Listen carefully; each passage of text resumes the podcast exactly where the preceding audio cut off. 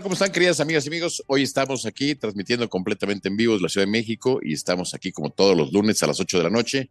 Le mandamos un gran abrazo a Carlos Sandoval, que anda en misión periodística, anda por Europa, anda en Madrid, ya estará aquí con nosotros la siguiente semana. Y hoy tenemos un invitado de lujo, hoy tenemos al querido Alejandro Envila, gran analista, amigo de este programa de toda la vida. Y bueno, pues nos da muchísimo gusto tenerte, querido Alejandro. Qué gusto y qué gracias por aceptarnos estar esta noche en el programa con nosotros, hoy lunes 19 de febrero. Jaime, eh, muchísimas gracias por la invitación. Es un privilegio estar contigo y con los amigos del auditorio. Un saludo a Carlos. Eh, ya pronto estará de regreso. Y pues yo a tus órdenes, como siempre, un gustazo hablar contigo. Pues Alejandro, muchos temas que hablar. Digo, empezamos hoy diciendo que es 19 de febrero, el Día del Ejército. ¿no? Eh, las Fuerzas Armadas siempre han sido muy importantes en nuestro país. Hoy han tenido un papel digamos, sobre, con un sobreexceso desde mi gusto. Creo que se les ha dado demasiada entrada en otros lugares donde no se debe. Eso no es culpa de ellos, es culpa de otras personas que les han dado esa entrada. Pero bueno, eh, a final de cuentas, 19 de febrero, Día del Ejército, les mandamos un abrazo a todas las Fuerzas Armadas. Eh, y vamos a empezar, este Alejandro, ¿qué te parece? Eh, pues sorpresiva noticia hace rato, en mediodía, se dio la noticia que lamentablemente muere en su casa tras un accidente de las escaleras, parece que se fue un tropezón. La persona que trabaja en la casa del secretario Carlos Ursúa reportó que oyó como si alguien rodara las escaleras, como que alguien este, eh, cayera. Eh, lo vio tendido con una mancha de sangre. Eh, salió ella pues, a buscar apoyo, llegaron los policías a ayudarla. Cuando llegaron ya no tenía vida. Y bueno, pues a los 68 años, joven, pierde la vida el exsecretario de Hacienda del presidente López Obrador, el primer secretario, que bueno, pues terminó su gestión y terminó peleado a muerte con él. Eh, fue uno de sus críticos más, más eh, severos este, de, esta gestión.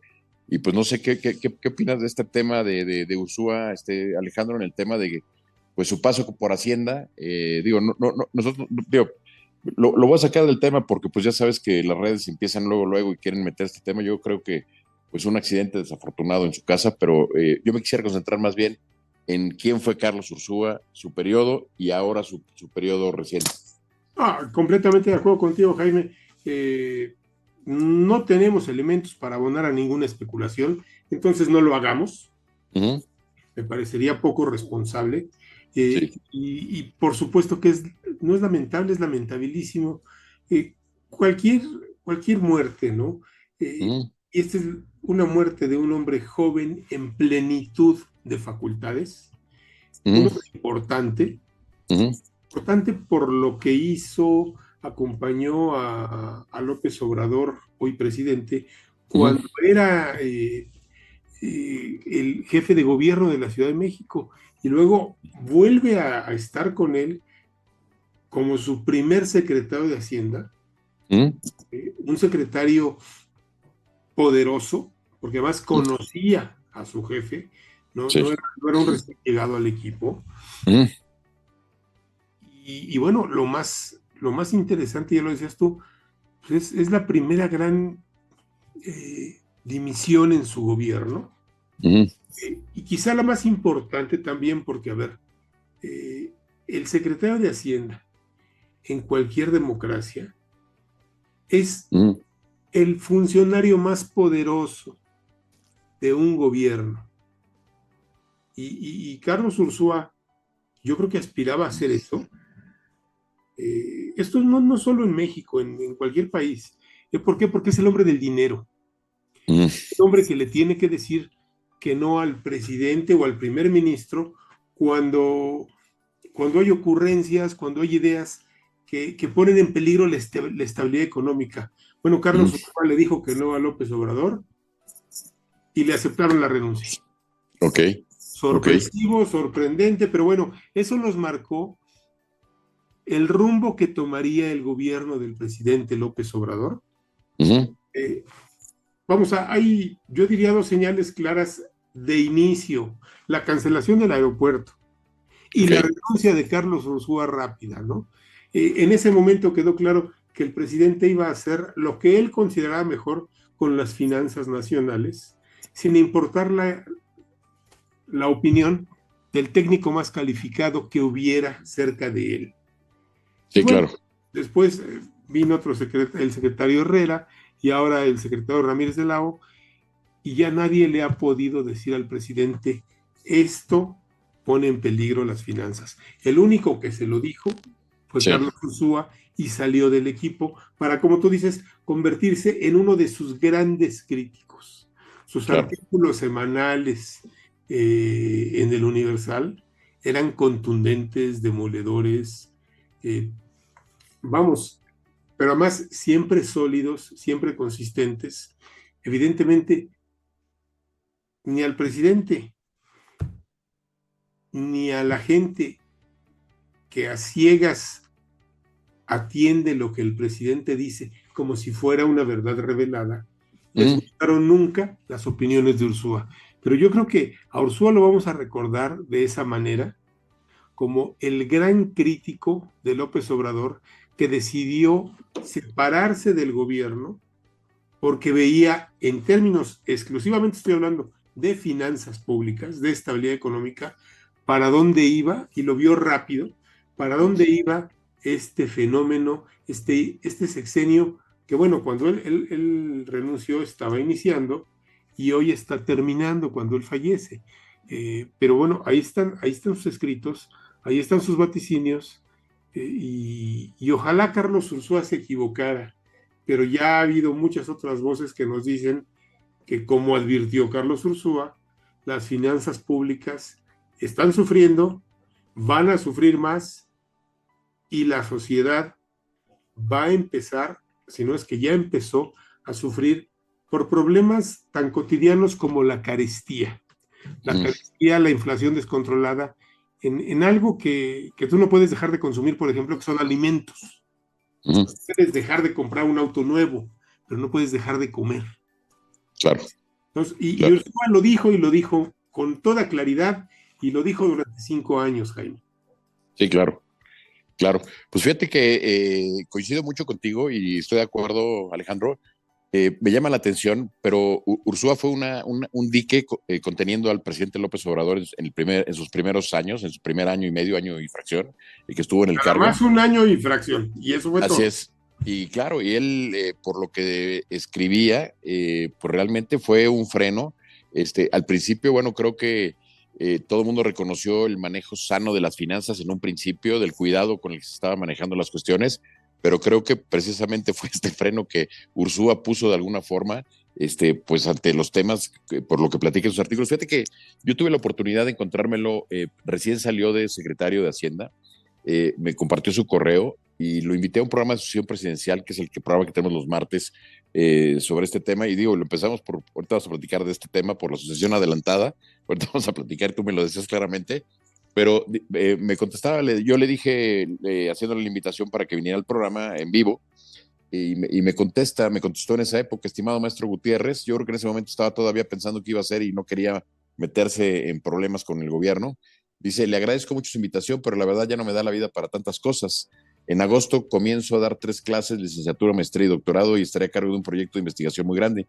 Lo lamento mucho, pero la verdad ya no tengo tiempo de nada. Le agradezco de verdad su carta. Saludos cordiales, Carlos M. Ursúa. Entonces, este, eh, pues fue muy amable el día que lo vi, me dio su correo, le mandé yo esta invitación y pues me contesta así. Y hoy pues nos enteramos lamentablemente de su partida. Como bien lo señalas, cualquier muerte es eh, lamentable y más la de un hombre que últimamente además con sus escritos, si alguien le sabía algo, eh, a los temas del manejo y, a, lo que publicaba, pues era Carlos Ursúa. Entonces, además el país pierde una persona el cual la gente considera, ¿no? Este, la gente que lo conocía, pues una persona honesta, una persona profesional y una persona pues dedicada a su trabajo. No se le supo de un mayor escándalo en el tema económico, eh, Alejandro. Este, siempre pues fue una persona de alguna forma congruente con su forma de vida y pues lamentable eh, enterarnos de esta situación, eh, que en paz descanse y pues las condolencias para su familia, su esposa, sus hijos, este, lamentable, ¿no? Por supuesto, Jaime. Eh, mira, México ha tenido grandes economistas. Yo diría en, los últimos 25 años hemos visto desfilar a grandes economistas. Carlos Ursúa, siendo un muy buen economista, yo no diría que fue de los dos, tres mejores, pero, pero sí era de la élite, sin duda. Eh, nos puso, sobre la mesa algo muy importante. Sí. retirarse antes de comprometer su honestidad, antes de comprometer su criterio profesional. eso, eso hay que reconocérselo a cualquiera. La, eh, la honestidad intelectual, así deberían ser los servidores públicos. No era tanto un político, era más un tecnócrata, eh, pero con sensibilidad. Y, eso es lo que esperaríamos los ciudadanos de a pie de los servidores públicos, ¿no? A ver, si no estás de acuerdo con algo que te están ordenando hacer y es algo que auténticamente a ti te parece peligroso, delicado, no para ti, sino para, para el Estado mexicano, pues dilo y retírate. E, e, esta cultura, me parecía que habíamos rebasado ya de decirle al presidente que el sol sale por donde él diga que sale y la razón? que él diga que son. Eh, esto que parecíamos haber rebasado eh, está de regreso, ¿no? Y, bueno, Ursúa fue una muestra, lástima y condolencias para su familia, fue una muestra de que sí se puede decir que no. Sí, sí, claro. Me llama la atención, Alejandro, y con esto cierro el tema de, y digo, espero tu comentario, pero nada más retomo un, un, mensaje de alguien que fue la persona que lo sucedió. ¿Te acuerdas que cuando renuncian, eh, cuando renuncia Ursúa, cuando presenta el tema, se va? Este, también le presenta la renuncia eh, Arturo Herrera. El presidente manda a llamar a Arturo Herrera y de alguna forma lo convence de quedarse. De alguna manera Arturo también vuelve a hacer otra vez otro dique contenedor. fue dique contenedor que no lo premian, no le dan el Banco de México, no le dan esto por, pues, por alguna razón también este, que bueno, desconocemos, pero me llama la atención lo que dice de Ursúa. Dice, eh, a las 5.38 de la tarde, él pone en la red de X, antes Twitter, Dice, acabo de enterarme de la lamentable muerte de Carlos Ursúa. Fue mi maestro en el Colegio de México, mi amigo y mi jefe en dos ocasiones, mentor de generaciones de economistas, una persona extraordinariamente generosa y honesta. Y, recarga el generosa y honesta. Entonces, creo que coincide con lo que me estás diciendo, Alejandro, este, la, la, percepción que tiene Arturo Herrera. Y te digo, bueno, pues trágicamente él a las 5.38 escribe este mensaje también, que creo que hace un resumen de lo que fue la vida de Carlos Ursúa y pues lamentablemente el país pierde un economista que logró ser un dique durante mucho tiempo para López Obrador con una personalidad sensata, parando los temas y como bien dices, en esta cultura del, del, del yesero, del yeser al presidente, este, eh, pues este, se prefirió ir antes, ¿no? De, de, generar una situación cómoda, ¿no? O comoditicia de hacer lo que el presidente diga, ¿no?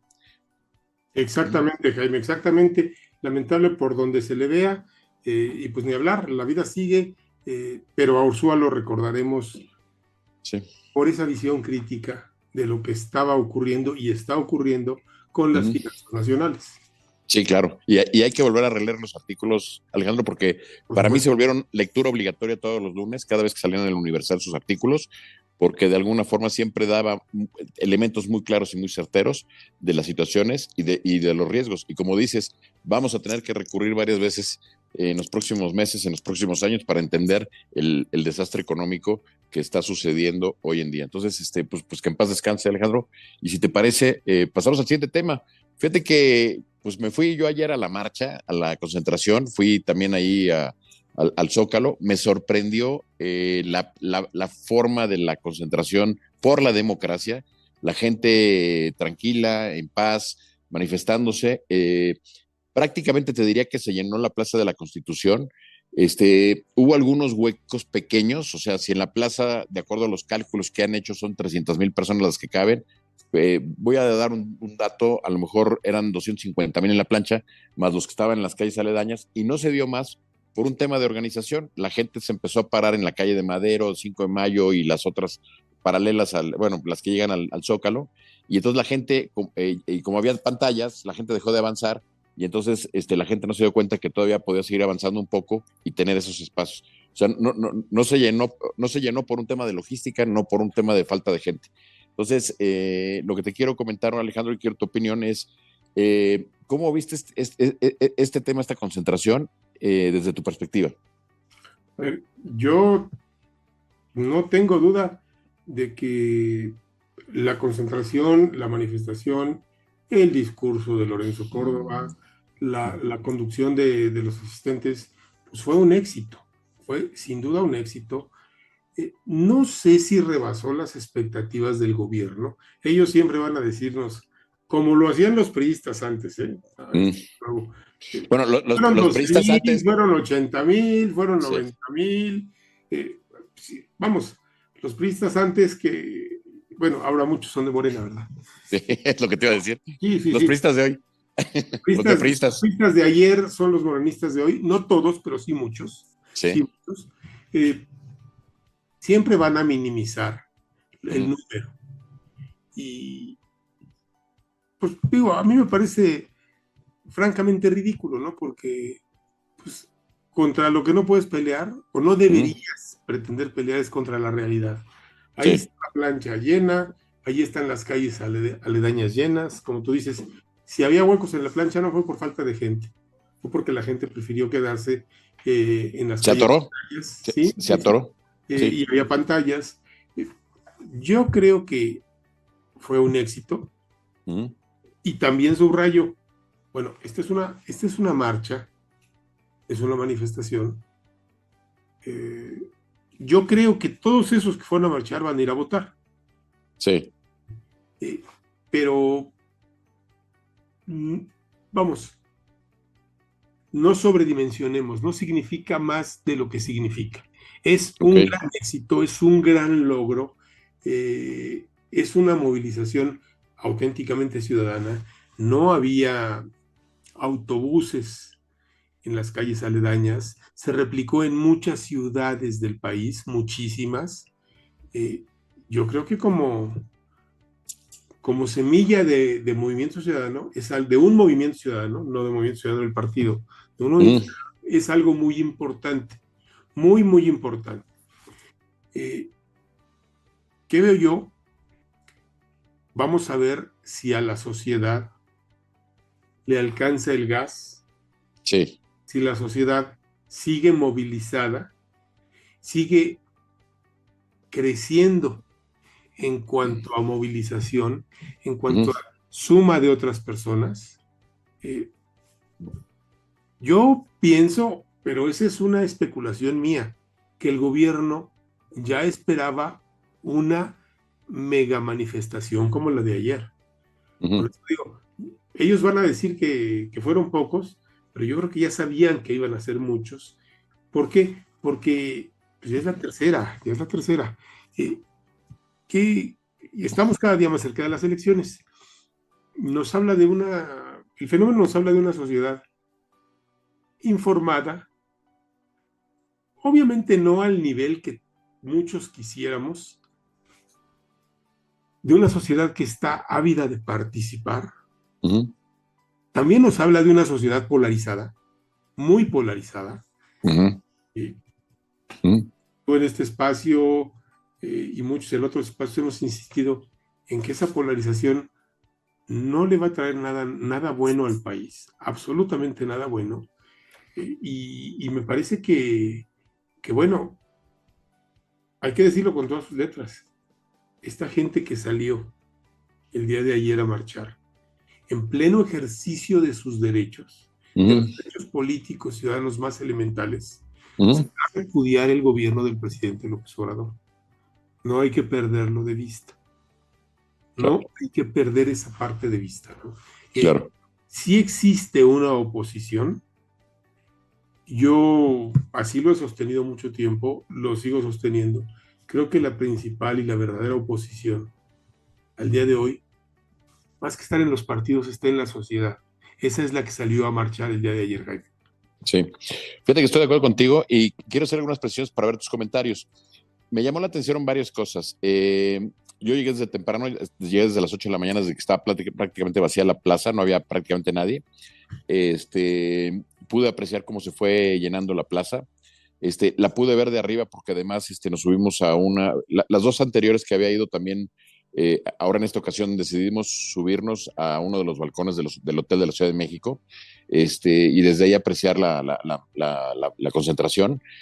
Eh, me llamó la atención que cuando empieza el discurso de Córdoba, como que los micrófonos eh, fallan un poquito, incluso al principio, digo, fueron, fueron minutos, pequeños eh, minutos, que la gente cuando no empieza a escuchar como empieza a desesperarse un poquito, pero afortunadamente arreglaron rápido el sonido.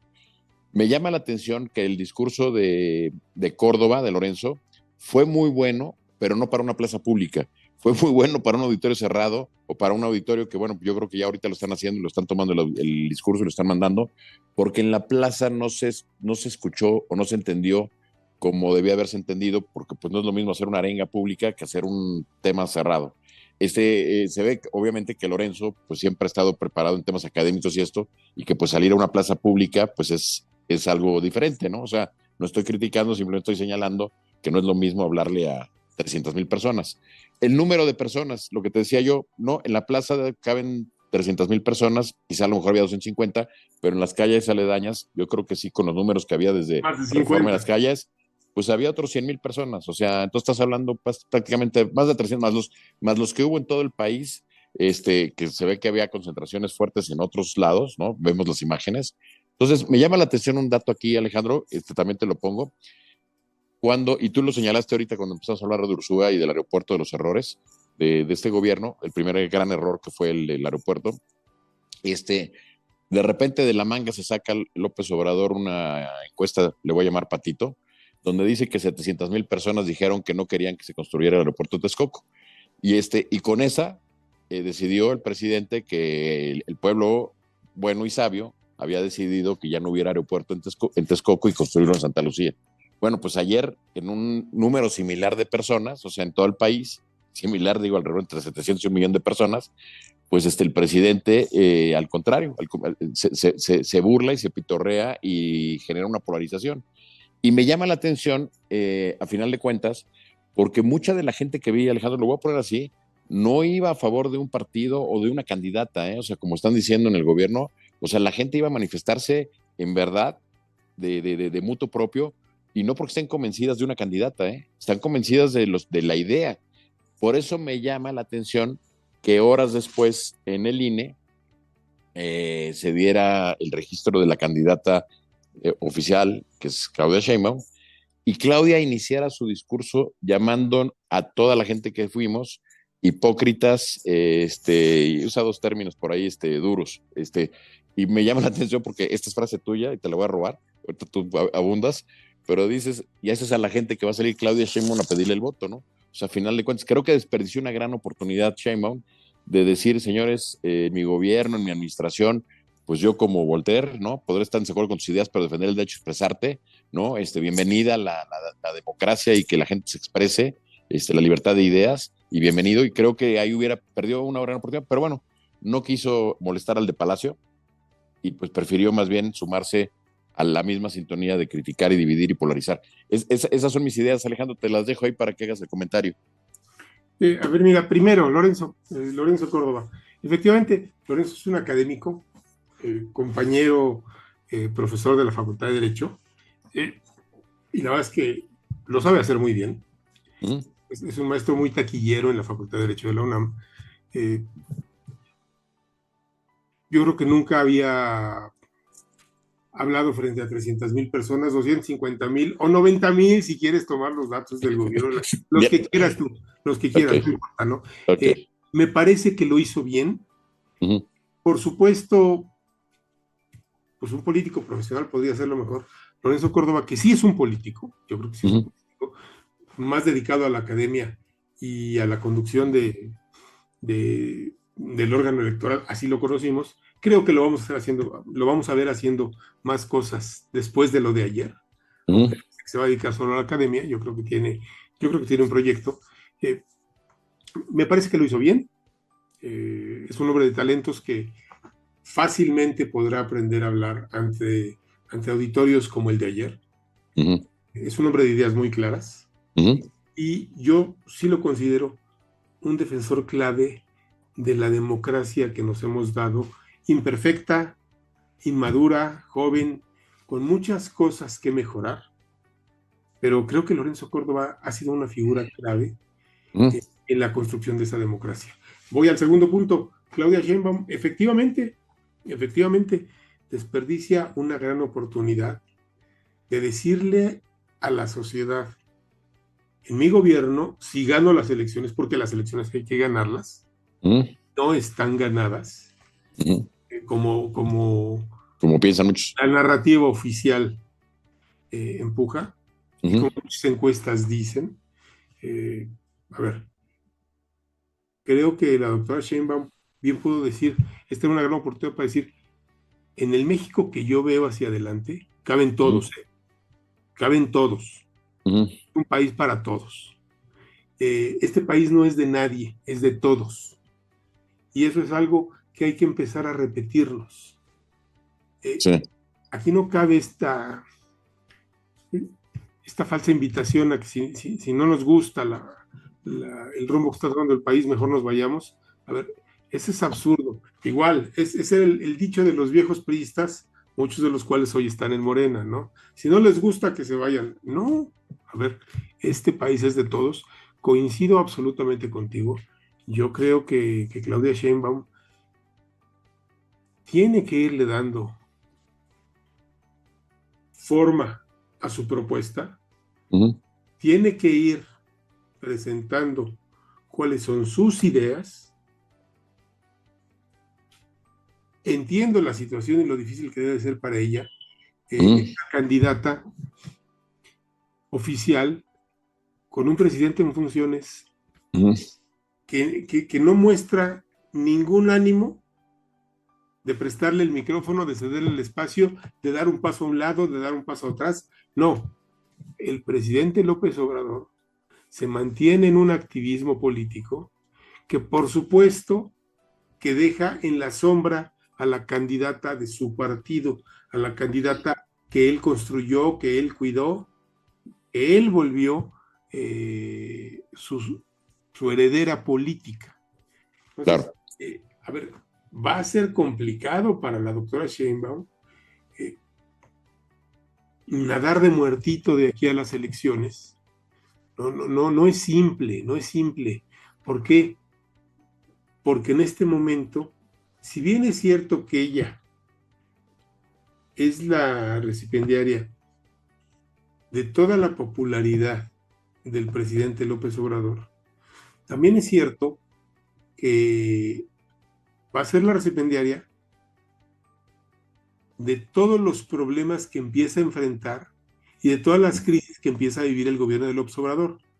Eh, una de ellas, pues, eh, estas acusaciones, eh, hoy convertidas en trabajos periodísticos, estas investigaciones de la DEA sobre vinculaciones con el crimen organizado en su campaña de 2006 y toda la especulación que tú le quieras echar hacia adelante a partir de esa revelación, denuncia, eh, trabajo de periodismo de investigación, como lo quieras llamar.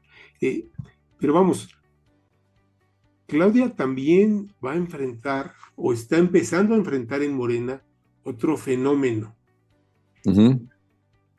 Es la candidata ya, ahora sí ya es la candidata registrada y no tiene la fuerza porque hay un líder político por encima de ella, no tiene la fuerza para poner en orden a la gente de Morena. En Morena hay ya en este momento una gran disputa por posiciones y candidaturas. Y bueno, ella ya sufrió una primera derrota cuando le bajaron en la Ciudad de México a su candidato García Harfuch e impusieron a Clara Brugada contra su voluntad.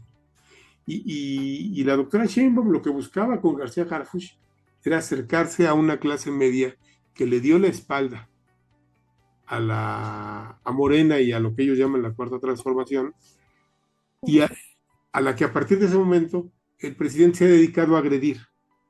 La, candidatura de García Harfuch pretendía ser un guiño para ese México, para, para esa Ciudad de México, o esa parte de la Ciudad de México, hoy marcadamente antimorenista. Claro. Cuando pierde en este juego de vencidas. Eh, pues yo creo que perdió con el presidente, ¿no? Pero pone por delante a Martí Batres, a Francisco Chiguil, a, morenistas importantes, sí, pero que yo diría están por debajo de la escala. Importancia de la candidata presidencial de Claudia Sheinbaum, y sin embargo bajaron a García Harfuch y, e impusieron eh, a, a, Clara Brugada. Además, temas de género, quién sabe cuántas cosas.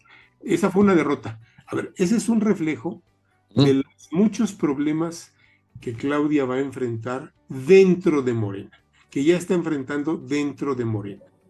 Si a eso le sumas que perdió la oportunidad de decirle a quienes no piensan como el presidente López Obrador, que para ellos también hay lugar en México, sí. decidió descalificarlos, bueno, pues el escenario, el escenario por lo menos se vislumbra interesante, muy interesante. Aún para quienes digan que esto ya se acabó, yo no soy de los que piensen que ya, piensan que ya se acabó, pero, pero sí, Claudia va a tener que ir a pedirle el voto a esa gente a la que pues, ayer, le hipócrita, ¿no? Mm. Falsos e hipócritas, exactamente. Falsos e hipócritas. Oye, este Alejandro, pues mira, estamos ya prácticamente cerrando el programa. Este, la verdad, muy interesante siempre platicar contigo. La verdad, siempre muy puntual, muy inteligentes tus comentarios, siempre muy puntuales. Eh, y retomaría eh, lo, lo, que tú bien señalaste de Lorenzo Córdoba, porque creo que habría que analizar ese discurso, porque estuvo muy bien elaborado. Lo que te, lo que te quiero decir es que ese discurso vale la pena volverlo a leer, porque dejó elementos muy, muy, muy, muy bien sembrados, que lamentablemente en una plaza pública se perdieron muchos de esos conceptos, pero creo que el discurso fue muy bien estructurado, este, por un lado. Segundo, me llamó la atención que en el INE le dieran un espacio y un foro, porque en teoría las campañas empiezan, bueno, ya, estamos, llevamos tres años en campaña y bueno, este, se supone que empiezan formalmente el, la próxima semana, el primero de marzo, inician, y, este, y que le hayan dado la explanada para que pudiera eh, hablar Sheinbaum. Y bueno, este, también lo dijo Lorenzo Córdoba, este, el que haya autoridad electoral no quiere decir que se le dé un cheque en blanco a la autoridad electoral. Hay que acompañar el, proceso, porque a final de cuentas el árbitro pues tiene que actuar de manera imparcial. Entonces hay que cuidar mucho también la actuación del árbitro. Entonces, este, ¿no? Este, que está revisión esta actuación, lo dijo, lo dijo en su discurso.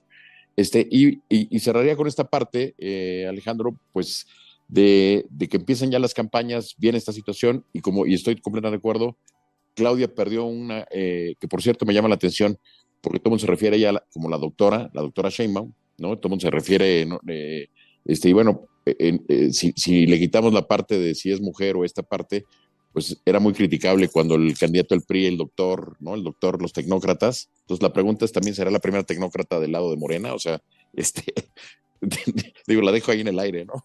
Pero bueno, no sé si quieres cerrar con alguna cosa de estas, este, Alejandro, ya para terminar el programa, y de verdad muy agradecido por tu presencia hoy, lunes 19 de febrero.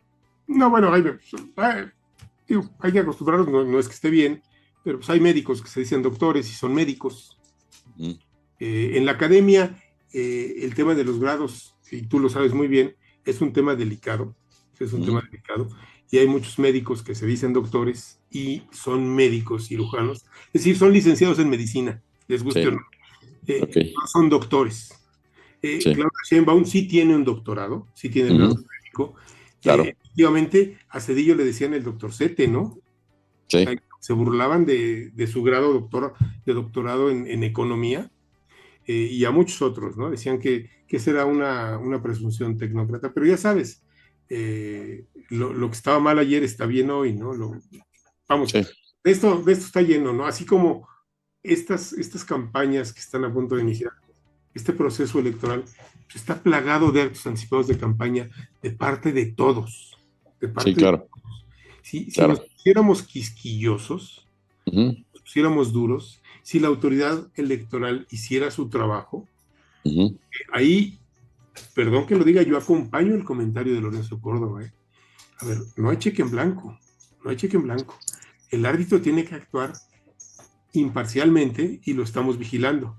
Hay señales que dicen que no, que puede no ser tan imparcial, pero además hay otra cosa.